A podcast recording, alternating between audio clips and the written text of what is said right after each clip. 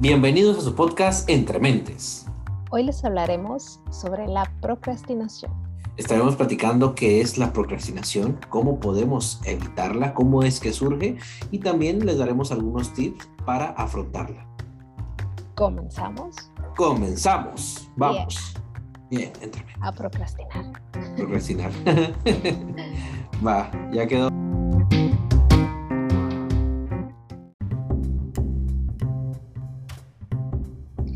¿Qué onda, Carlos? Jueves de podcast. Oye, vaya tema que traemos el día de hoy, pero antes de entrar al tema, quiero que me platiques cómo estás. Tenía mucho que no te veía. pues, hola, Pau. Este, hola a todos. Fíjate que bien, sí, tema procrastinación y hemos procrastinado, tanto este episodio, pero sí pasaron ahí algunas cositas, pero fíjate que yo estoy muy bien, este, pues mucho trabajo, pero pues bien, ahí andamos. ¿Y, tú cómo estás? ¿Qué tal? Bien, también coincido contigo, bastante trabajo. Por una u otra cuestión laboral no podíamos darnos el, el permiso de grabar el episodio, pero qué chistoso, ¿no? Que justamente hoy que toca hablar de la procrastinación, nosotros procrastinábamos el podcast. Así es, ya lo, lo teníamos aplazando, pero bueno, ya se tenía que dar, digo, a veces pues son por causas de fuerza mayor, ¿no? Pero bueno, ya verá, esta ocasión ya se dio y va a salir muy bien. Así es. Oye, pero ¿qué te parece si empezamos de lleno antes de seguir procrastinando? Mejor de una nos, nos, lanzamos con el tema, ¿va? La procrastinación. ¿Qué es la procrastinación, Pau? Esto que suena como trabalengua. Tres, tres tristes tri Ándale. te, te, te, te pica papá, ¿no? Trabalengua. Eh, pues, ¿qué es? Es es una acción o un hábito de retrasar actividades o situaciones que deben de atenderse y las vamos sustituyendo, reemplazando por otras situaciones que, nos parecen más agradables. ¿sí? Entonces es básicamente el dejar para después lo que deberíamos de estar atendiendo en ese momento. Entonces, eh, yo creo que todos en algún momento chicos y grandes, hemos procrastinado. Pero lo interesante y que vamos a compartirles el día de hoy es primero identificar por qué procrastinamos, ¿no? O sea, cómo actúa este trabalenguas en nosotros, cómo se apodera de nosotros. Y también vamos a hablarles de algunas claves o, técnicas para que pues no seamos presas de, este trabalenguas en nuestra vida. Claro, porque fíjate, eh, si bien es cierto, muchas veces las personas buscan el placer inmediato, pero a veces no estamos como que también enfocados y parte de buscar el placer inmediato, este mecanismo natural, pues hace que procrastinemos. Así que yo creo que es un tema actual más con yo creo que también influye la época histórica en la que nos encontramos, ¿no? Ahorita tenemos tantos distractores que es tan fácil aplazar las cosas. Que si el Facebook, que si Instagram, que si el WhatsApp, eh, una llamada. Sí, la verdad es que tenemos muchos ladrones de tiempo que nos llevan a pues, aplazar cuestiones que deberíamos atender en ese momento. Claro, y entonces pues de repente se van acumulando, se van acumulando y pues ya no es fácil, no es fácil hacer las tareas o a veces las tareas que pudieran ser cortas terminamos haciéndolos más largas. Y fíjate que primero es como poder también entender, ¿no? ¿Por qué lo hacemos? Yo de pronto, mm, mm, no sé, ¿no? me pongo a analizar cuando cuando estaba, por ejemplo, cuando estoy en algún curso, certificación, estudiando y que de pronto sé que tengo la evaluación el día siguiente o, que en ese momento requiero de, estudiar, como que, híjole, a veces me pasa que, que lo dejo al último momento, como que me parece a veces la tarea tan tediosa, tan larga o de que de plano no le entiendo o que me confío y que digo, ah, todavía falta. Entonces ya cuando estoy en ese momento, antes de, ponerme a leer, no falta que agarre el celular y que ya revise redes o un video o cualquier otra cosa antes de dedicarle ese espacio. Entonces, ¿por qué sucede? Pasa algo bien curioso en nuestro cerebro, como decías hace ratito, ¿no? O sea, buscamos a veces esta gratificación inmediata y entonces buscamos sustituir la actividad por otra que nos genere placer. Entonces, en ese momento cumplimos con esta parte de ocupar el tiempo de hacer una actividad con ese placer momentáneo y luego después viene como esta partecita de la culpa de chin, ya, ya es tarde, me falta tanto, no he leído, no he estudiado o no he acomodado tal cosa o no he mandado tal informe, ¿sí? Es porque lo vamos aplazando. Claro. Fíjate, hay algo interesante con esto que platicas, ¿eh? y, y, hay, un, hay un filósofo que se llama... Ay, güey, se me fue el nombre del filósofo. Mm, ahorita me voy a... Sisek, se llama Sisek, ya me acordé. Este, Sisek es un filósofo ruso. Eh, a lo mejor, ¿lo has escuchado? No, no lo he escuchado. Es un filósofo contemporáneo y es ruso. Y ah, habla como que así, así habla así como, habla bien raro, ¿no? Pero... Procrastinar. Ándale así, de hecho así como los, como los rusos hablan, ahora imagínatelo así, pero todavía más grueso, ¿no? Así está, está bien raro su acento. Y este vato dice, y se me hace algo muy interesante, este vato dice, o sea, esto que tú mencionas, y aparte comenta que eh, a veces también la procrastinación aparece por, por la saturación. Dice, a veces tenemos tanto trabajo y tantas cosas que son tantos pendientes y nos exigimos tanto que cuando tenemos que hacer una tarea que sabemos que la tenemos que hacer, preferimos hacer otra cosa porque estamos saturados. Entonces a veces también procrastinar mucho es una señal de nuestro cuerpo de que debemos descansar. Y eso está bien interesante. Totalmente y tiene todo el sentido, porque el, cerebro después de una atención dirigida o sostenida necesita un momento de descanso, o sea, totalmente de acuerdo. Fíjate que no lo había analizado. O sea, no procrastinamos a veces nada más porque sí. O sea, quiere decir que estamos saturados en momentos de esa actividad o de muchas otras actividades. Y entonces, fíjate que el cuerpo necesita esta descarga o esta relajación, porque pues como si ya le exigiste, si le estás exigiendo de más a tu mente, pues, oye, no manches, o sea, ya lo que quieres es un momento de descansar. Y, y él hace esta crítica actualmente donde nos vende la idea de que tenemos que ser multitask, ¿no? que tenemos que hacer de todo, que tenemos que estar pendiente de todo. Y pues en realidad eh, nuestro cuerpo, nuestra mente todavía no está adaptada para eso. O sea, la tecnología evolucionó tan rápido que ni siquiera nos dio el tiempo de adaptarnos y se me hace interesante, ¿no? Entonces, una de las técnicas que él propone, que cuando comiences a procrastinar mucho, es descansa. O sea, vete, acuéstate, descansa, este, trata de enfocarte en otra cosa y vas a ver que eso va, eh, después va a elevar la posibilidad de que tú te puedas concentrar en alguna tarea, en un ejercicio. Entonces fíjate que esta podría ser hasta una estrategia, ¿no? Cuando uno siente que de pronto nos estamos autosaboteando, de pronto distrayendo en otras actividades, pues mejor nos demos el permiso realmente de descansar, de pararnos, estirarnos, de desconectarnos de lo que necesitamos hacer que estamos evitándolo y darnos ese permiso de oxigenar un ratito nuestro cerebro, ¿no? Sí, de tenernos ese tiempo, de tenernos, darnos un respiro y continuar. Entonces, eso es algo bien importante. Yo creo que eh, no había escuchado a nadie hablar acerca de esto, de la saturación, y creo que es algo que tenemos, a mí me hizo mucho sentido, ¿no? Porque a mí me pasa eso. De repente cuando estoy procrastinando mucho es porque estoy bien cansado. Entonces, es, creo que eso es algo importante, prestarle atención a esos detalles. Fíjate que no lo había analizado desde esa parte, pero ahora que lo compartes, pues tiene todo el sentido, porque efectivamente, eh, cuando más saturada de trabajo estoy, es cuando más eh, evito hacer ciertas actividades que son importantes. Y bueno, ahora le encuentro todo el sentido. Claro, va. Y entonces... Me ahorraste una terapia. no, sí, pero digo, yo creo que son de los dos puntos, ¿no? Es como los dos caras también como...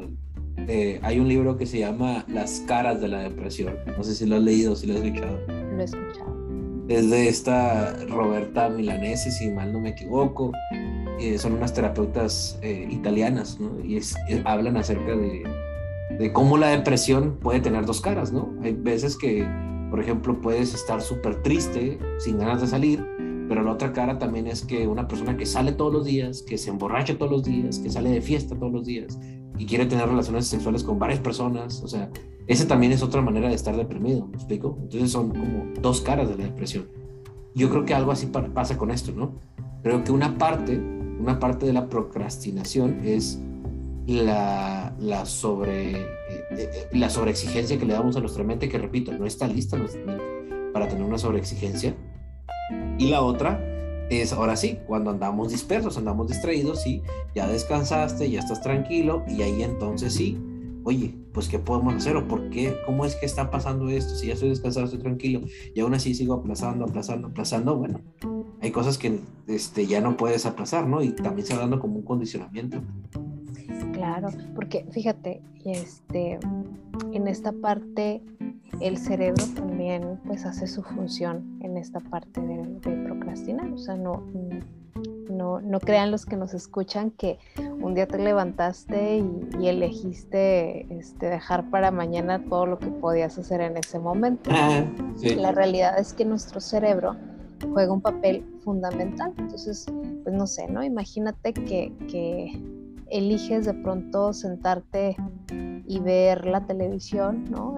prendes Netflix y te pones a ver una serie o una película en lugar de ponerte a lavar los platos o a doblar ropa o, hacer otra actividad que pues de pronto es necesaria en la casa, ¿no?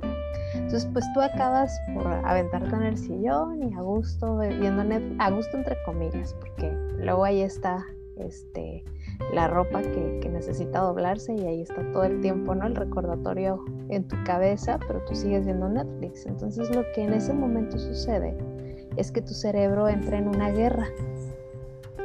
Por un lado, está la parte prefrontal, que es la parte de nuestro cerebro que establece estas metas eh, a, largo plazo, que, va eh, a ayudarnos a regular el autocontrol, ¿no? Como esta parte estable que nos ayuda a concretar o estructurar, ¿no? Te dice, esa ropa no se va a doblar sola, ¿sí? Entonces ahí está nuestra parte de, la prefrontal que nos está dando el atento recordatorio. Pero por el otro lado está nuestro sistema límbico, que tiene que ver más con el placer, ¿sí? con la excitación, con la recompensa. Y entonces el sistema límbico te dice, ah, doblar la ropa no es divertido. Se te va a ir el tiempo y, si, hoy no estuvieras, no estarías doblando la ropa. Mejor disfruta y ponte a ver Netflix, ¿no? Entonces, por lo tanto, la guerra entre esta parte prefrontal y el sistema límbico empieza a generarse esta dilatación, ¿no? Y, empieza a generar eh, a nuestro cerebro, pues que se siente, eh, que gane esta parte del placer y pues por eso es que nos damos el permiso de hacer esta tarea que se vuelve más, más este, estimulante momentáneamente para nosotros en lugar de hacer algo que, pues que también necesitamos, ¿no? Porque si dejamos la ropa ahí, pues probablemente al día siguiente lavas más y se va acumulando más, ¿no? Y, y es un condicionamiento también, ¿no? Porque al final de cuentas, como tú dices, ¿no? Tú dices, oye, pues está la ropa, veo Netflix, entonces tu cerebro va aprendiendo que cada vez que esté la ropa así, pues es necesario eh, ver Netflix, ¿no? primero esa recompensa para luego hacer la actividad, ¿no? O de la otra manera, mucha gente te dice que yo trabajo mejor bajo presión. Ay, a veces me cuesta trabajo este, eh, entender esa frase o creer, porque en realidad te acostumbraste a trabajar bajo presión, pero en realidad muchas veces cuando las cosas las haces calmadas, fíjate, si así bajo presión te salen bien, ¿no? imagínate si lo hicieras calmado, ¿no?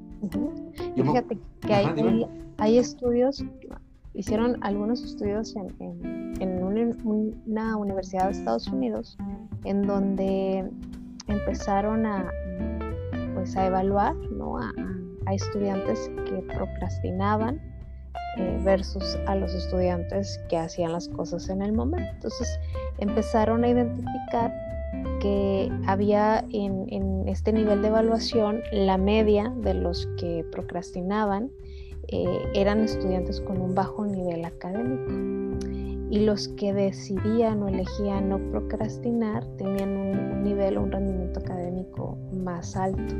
Incluso este, también eran un poquito más propensos a enfermarse los chavos que elegían procrastinar, ¿no? Porque no solo procrastinaban cuestiones académicas, sino también cuestiones de su vida personal, de sus necesidades, de su salud, ¿no? Lo dejaban todo para después. Entonces se me hizo, se me hizo eh, curiosa esta parte, ¿no? De cómo la procrastinación va, va afectando no solo un área de tu vida, sino todas las áreas de tu vida. Poco a poco, ¿no? A veces sin darte cuenta y dices, ah, lo dejo para después, lo dejo para después. Y entonces ya ese después ya comienzan las, las condiciones, pero está chido ese experimento, está interesante. Hay una, hay una, ay, no me acuerdo si ya lo hablé aquí, este, hay una autora que habla acerca de la regla de los cinco segundos. ¿Ya lo, ya lo comenté? No, a ver. No, ah, ok, mira, hay una autora, no me acuerdo cómo se llama ahorita pero ella hizo una regla de los 5 segundos.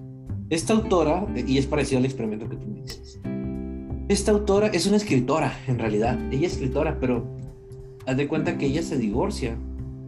En el libro te platica eso. Ella se divorcia y cuando se divorcia, pues pasó por un mal momento, ¿no? Y pues tenía dos hijos. Así que se divorcia y era escritora y pues no le dieran ganas de escribir cuando, después del divorcio. Imagínate una escritora que no escribe pues como que no es un buen negocio, ¿no? Pues ya, ya, no sería escritora, ¿no? Ya, no sería escritora.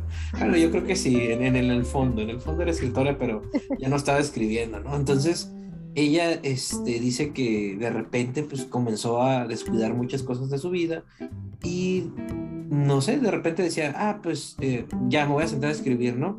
Decía, no, pero tengo que planchar la ropa a los niños, ¿no? Y planchaba no, pero ahora sí voy a escribir, ah, no, pero tengo que hacer la comida a los niños porque ya vienen. Entonces, de repente comenzó a postergar muchas cosas y cada vez fue de menos a más, a más, a más, hasta que un día dice que le marca, ella estaba profundamente dormida, le marcan al, al teléfono de su casa, contesta y era la directora de su escuela preguntándole por qué sus hijos no habían ido a clases ese día. Ya ves que en Estados Unidos son como que muy especiales con eso, ¿no? Entonces le marcaron para decirle por qué sus hijos no habían ido ese día y ella se quedó como que, ¿cómo que no fueron, no? O sea, ella puso la alarma sonó la alarma, se quedó dormida, apagó la alarma, apagó la alarma, dijo cinco minutos más, ahorita me levanto, o sea, procrastinó su levantada y se quedó dormida y no llevó a sus hijos a la escuela, ¿no? Y entonces dice que ella le dio tanta vergüenza, este, ella le dio tanta vergüenza eh, no haber llevado a sus hijos a la escuela por quedarse dormida, ¿no? Y entonces como que en Estados Unidos ella es como que, como alerta a eso, ¿no? Entonces digo, para las escuelas, ¿no? Que, están muy al pendiente. Entonces ella le dio mucha vergüenza y no supo qué decir. Y ya le dijo que porque uno traía poquito de gripita y algo así dijo, ¿no? Total, que eso fue una llamada de atención para ella. Fue como, oye, ¿qué tanto te estás descuidando que ya no estás llevando a tus hijos a la escuela, ¿no? Entonces ella comenzó a analizar su vida y se daba cuenta que, por ejemplo, tenía meses sin escribir, meses sin escribir y su, su, ¿cómo se dice? Pues su editor le decía, oye, ya dame algo, no entrégame algo, escribe algo, este, porque pues no es negocio que te esté representando y que tú no escribas, Entonces, ella hacía esas cosas, ¿no? Que de repente decía, no, pues ahora sí voy a escribir, no, pero tengo hambre y pues no puedo comer con el estómago vacío, ¿no? Entonces iba y comía. Entonces decía, bueno, en lo que como voy a ver una serie de Netflix. Veía una serie de Netflix, comía y decía, bueno, voy a ver otro capítulo, ¿no? Ya, voy a ver otro capítulo. Bueno, ahora sí me voy a sentar a escribir, pero y no, pues la cocina está sucia, pues primero la voy a limpiar, ¿no? Y ya la limpio. Y una vez que la limpiaba, decía, no, pues voy a sacar la basura porque ya está llena, ¿no? Y ya sacaba la basura y decía, oh, no, pues qué bonito está el día, pues mejor me voy a caminar a que me llegue la inspiración. Total que nunca escribía, ¿no? O sea, así se la pasaba todos los días y nunca escribía. Hasta que un día dice ella que estaba mirando la televisión y estaba mirando cómo mandaban un cohete al espacio. Y entonces ella mira que alguien está diciendo, en cinco, 4, 3, 2, 1 y sale el, sale el cohete al espacio. Y entonces a ella, a en ese momento, se le ocurrió algo. bueno, no, no, fue en ese momento, ella se quedó con esa imagen dice que pasaron como 2, 3 días y de repente dice ella que... Dice, ah, voy a escribir, ¿no? Dice, no, pues, pues, pero primero voy a, voy a planchar, ¿no? A doblar la ropa, algo así. Y dice, no. Y en eso se le vino a la mente el cohete. Y dijo, cuando llegue a cero, voy a ser como ese cohete, me voy a levantar y voy a comenzar a escribir. Y entonces ella se cuenta en 5, 4, 3, 2, 1, 0. Se imagina el cohete y se levanta y comienza a escribir. Comienza a escribir, escribir, escribir, escribir, escribir. Y no paró hasta en la noche. ¿no? La siguiente vez que quiso hacer algo o volver a escribir, se, de nuevo se contó en 5, 4, 3, así hasta 0. Se imaginaba el cohete despegar y pum, se ponía a escribir y escribir y escribir. Entonces, ella le puso el nombre de los 5 segundos. Ella no sabía por qué funcionaba, pero se dio cuenta que hacer esta técnica con varias cosas le comenzaba a funcionar. Después, ella terminó un libro y el siguiente libro que escribió fue este, la técnica de los 5 segundos y se asoció con una psicóloga, con una creo que es neuropsicóloga, donde ella le comparte la técnica y creo que era amiga de ella, le comparte la técnica y ella le dice que por qué funciona y ella hablaba de que el cerebro se condiciona a prepararse entonces, si tú le cuentas 5, 4, 3, 2, 1, el cerebro comienza a condicionarse a estar listo y a, ejecutar una tarea. Y es más fácil ponerte en un modo, ellos le llaman modo offline, creo que le llamaban, o algo así se ponían, como modo resolución o modo hacer, ¿no? Entonces, por ejemplo, esto pasaba en la gente, en los atletas que, que corren, cuando les decían en 5, 4 y escuchaban el pip, pip, ya es que les suena como un... y, y comienza a correr analizaban qué pasaba en su cerebro y su cerebro ya estaba generando la actividad antes, desde antes, ya estaba involucrado, por ejemplo, en procesos de movimiento como el correr, desde antes que se movieran, pues, ¿me explico? O sea, ya había una predisposición del cerebro a hacerlo y arrancar. Y eso está bien interesante, eh, como solo con darle esas indicaciones. Entonces, lo que ellas proponen y la técnica que te proponen es que primero comiences a calibrarlo, ¿no? Por ejemplo, que hagas cosas que sabes que vas a hacer este, que de todos modos lo vas a hacer y que lo hagas. Por ejemplo, en algún momento, yo ahorita estoy sentado en un sillón, ¿sí? En algún momento yo sé que me voy a levantar. Entonces, ¿cómo comienzo a calibrar esto? Entonces, yo voy a, cuando yo me voy a levantar y estoy seguro, esté seguro de que me voy a levantar, me voy a contar en 5, 4, 3, 2, 1 y me levanto. ¿Me explico? Así es. Después, si voy a tomar agua y yo sé que esa agua me la voy a tomar, me voy a contar en 5, 4, 3, 2, 1 y me tomo el agua. ¿Va? Y con cada cosa que yo voy haciendo, con cada cosa que yo vaya haciendo, voy a ir calibrando esto. Y así va a ser más fácil para mi cerebro. La próxima vez que yo quiera hacer una tarea, un trabajo que esté procrastinando, va a ser más fácil para mi cerebro llevarlo o llevarlo a cabo y hacerlo. Y a mí se me hace muy interesante. ¿Lo había escuchado? No, no lo había escuchado, pero me gusta y sabes que lo voy a poner en práctica. Porque sí me he cachado que en muchos momentos postergo algunas actividades sobre todo este, cuando se trata de doblar la ropa. este, con esta, la, voy a poner en práctica el siguiente episodio les voy a contar si me funcionó o no me funcionó. Ah, va, va, va, Es una técnica, fíjate que yo también lo he hecho y a mí me ha funcionado y como esto que te digo, ¿no? El comenzar, el comenzar a calibrar eh, con cosas que, que, que tú sabes que vas a hacer, o sea, y cada vez suceden más y eso, y eso se me hace bien kilo. La verdad es que a mí me ha funcionado muy bien desde que lo leí este, y pues yo los invito también a los pequeñeros que, que se animen. Lo pongan en práctica porque fíjate que esa técnica lo que genera es que rompes esa barrera del primer minuto, ¿no? O sea, ese primer minuto que, que nunca se da, ¿no? Que estás ahí pensando, pensando, a ver, ahorita lo voy a y ahorita lo voy a y ahorita. Entonces esa parte complicada realmente la, la logras vencer y, ya el hecho de romper, o sea, de levantarte 5, 4, 3, 2, 1 y te levantas, en ese momento ya tienes la mitad del trabajo hecho, porque ya vas con la actitud de, realmente abocarte a esa tarea o, o a esa actividad que tienes pendiente. Por lo tanto, es una manera de ayudarle a nuestro cerebro justamente a calibrar esa parte, como bien, como bien nos lo decías. Y a su vez va, va a generar que, que no pues que no, no se nos genere una ansiedad, eh, que no se nos genere un estrés o culpa por no poder concluir o, o iniciar esa actividad. Claro, mm, así que bueno, yo los invito y a ver qué pasa, ¿no? Lo peor que puede pasar es que procrastinen. que no pase nada, ¿no? que, no pase nada. Otra actividad que, que también me gustaría compartirles es cuando la, la actividad o, la tarea o lo que tengas frente a ti sea algo grande, que lo puedas eh, dividir como en, en, subtareas, digamos, y marcarte como, como pequeños este, ejercicios que vayan respondiendo a, las preguntas de qué es lo primero que tengo que hacer para poder abordar este tema. ¿no? Pues, este, tener todo mi material listo para, para que no me esté levantando y que nada me falte. Va, perfecto. Y luego preguntarte, ¿y después? No, pues y después ponerme a escribir. Va, ¿y después? Eh, probablemente darme un descanso cuando llegue al párrafo 5 excelente. Y después, ¿no? Entonces, si poco a poco, de alguna manera, se va dando forma y te vas acercando pues a ese objetivo final. Entonces, el, rollo es como hacer divisiones de esa gran actividad que tienes en pequeñas actividades e irte cuestionando, ¿no? O sea, primero antes de iniciar, ¿qué es lo primero que tengo que hacer para poder resolver esta situación o, esta actividad o este tema o esta tarea o lo que tengas frente a ti? Y preguntarte, ¿no? Y después, y después qué sigue, ¿no? Entonces, para que vayas avanzando como poco a poco hasta llegar a, a, esa meta final y que no lo veas como hoy algo tan grande. O sea, ya cuando lo fragmentas, pues ya no se vuelve algo tan grandote. Ok, sí, claro, hacer, hacerlo, lo, como tú dices, fragmentarlo, ¿no? Es como hacerlo poco a poco, ah, pero sí, perfecto. y si es algo muy grande o muy largo, eh, ponerte descansos, ¿no? Ya lo decías al inicio del podcast, el, de pronto darle descanso a nuestro cerebro, pues es fundamental porque también te va a permitir incluso tener más, más ideas, más creatividad o más energía para poder avanzar eh, en, esa actividad que estás de pronto atorado.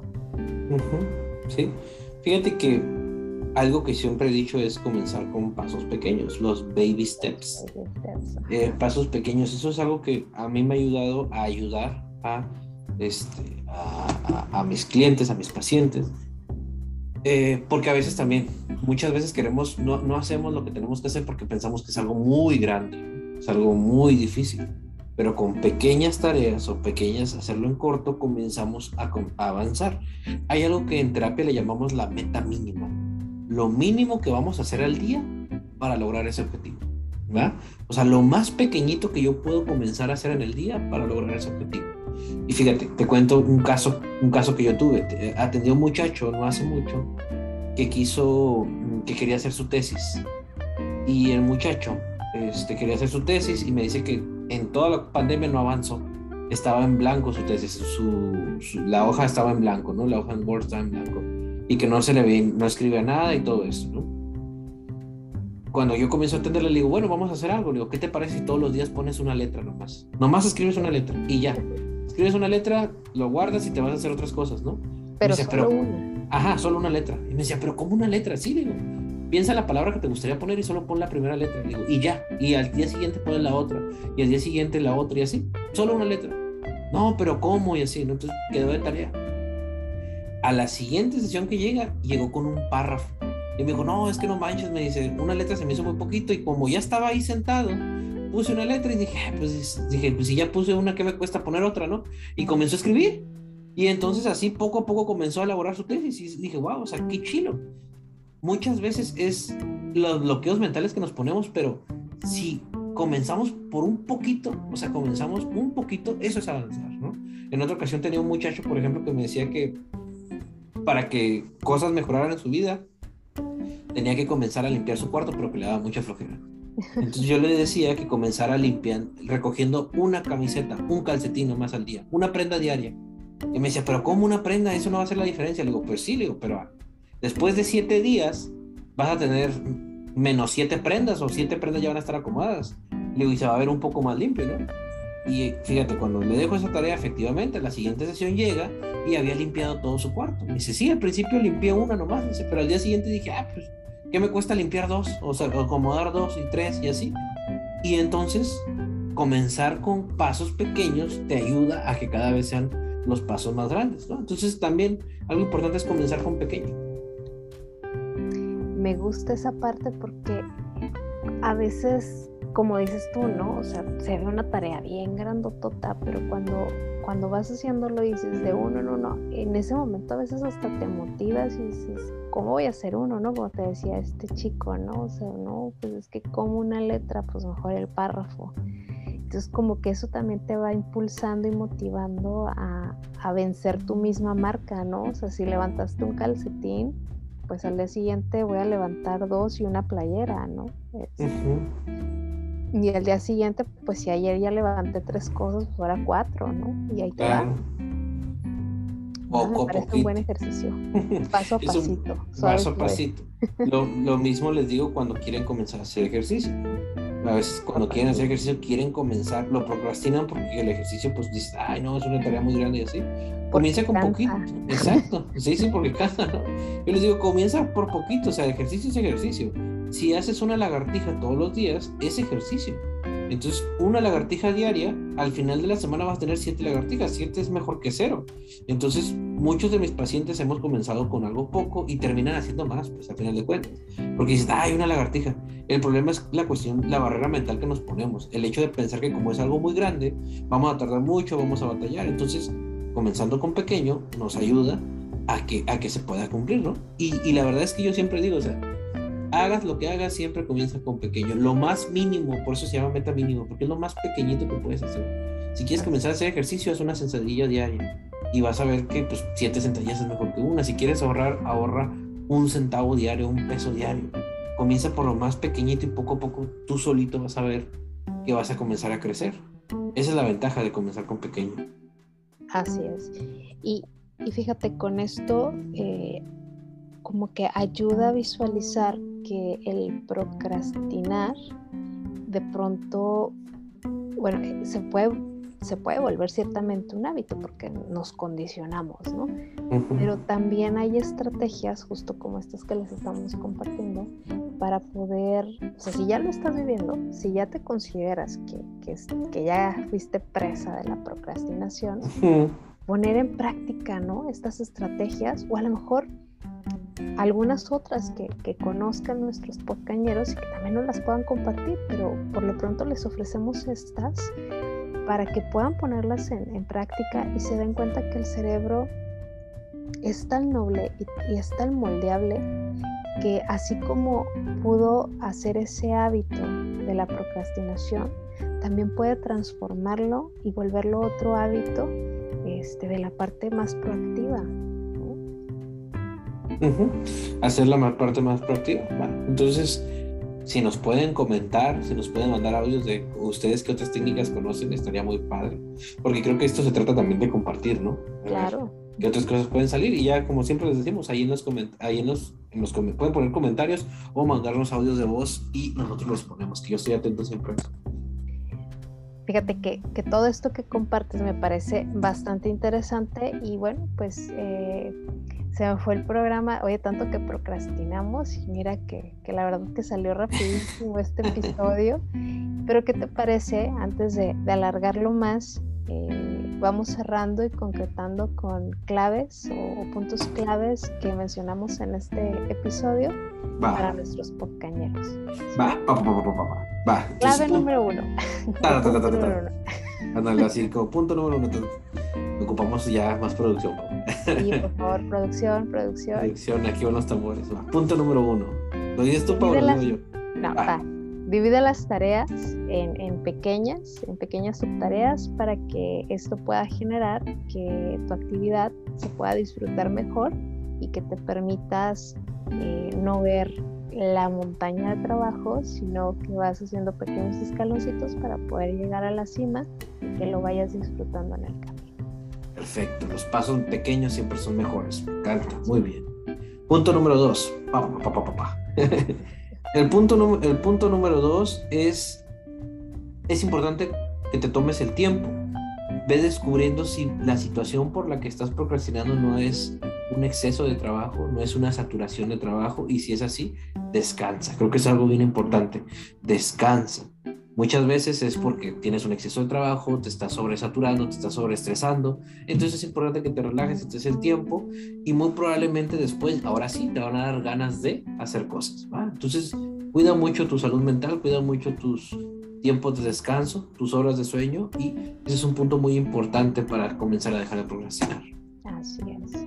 Y pues por último, eh, romper la barrera del primer minuto y poner en práctica este cohete espacial y desde el 5, 4, 3, 2, 1, 0 ponerte en acción. Este es un método que la verdad es que a mí me ha funcionado mucho y de verdad eh, inténtenlo. Cuéntense 5, 4, 3, 2, 1 y háganlo con cosas sencillas y van a ver que poco a poco van a estar haciendo grandes cosas o van a estar haciendo las cosas que en realidad quieren hacer. Así por favor, platiquen, platiquen con nosotros, cuéntenos si pusieron en práctica alguna de estas claves que el día de hoy les compartimos, si les funcionó, si no les funcionó. Para nosotros es enriquecedor que nos puedan compartir y podamos este, pues, generar esta red de apoyo entre todos nosotros. Va, perfecto, me gusta. Pues Pau, un episodio más. Yeah. Oye, cada, cada, cada vez más esto se nos está volviendo ya este, parte de nuestra vida, ¿no? claro, vamos más rápido cada vez también. Eh, y bueno, pues también contentos de que esta comunidad siga creciendo. Gracias a todos ustedes que se siguen sumando, que sigue creciendo nuestra audiencia. Y bueno, también gracias a nuestros, a nuestros fans y seguidores que, que cada, cada uno de nuestros episodios están atentos a escucharlos. Y pues nada, agradecida totalmente y bueno, pues nosotros vamos a continuar con otros episodios más, más sorpresas. Por ahí tenemos preparados otros invitados de quienes vamos a aprender muchísimo y pues a darle, Carlos. pues estamos en contacto, nos vemos pequeñeros, muchas gracias por escucharnos, compártanos y pues nos vemos la próxima, próximo jueves. Nos vemos, Pau. Hasta luego, bye bye. Bye, bye.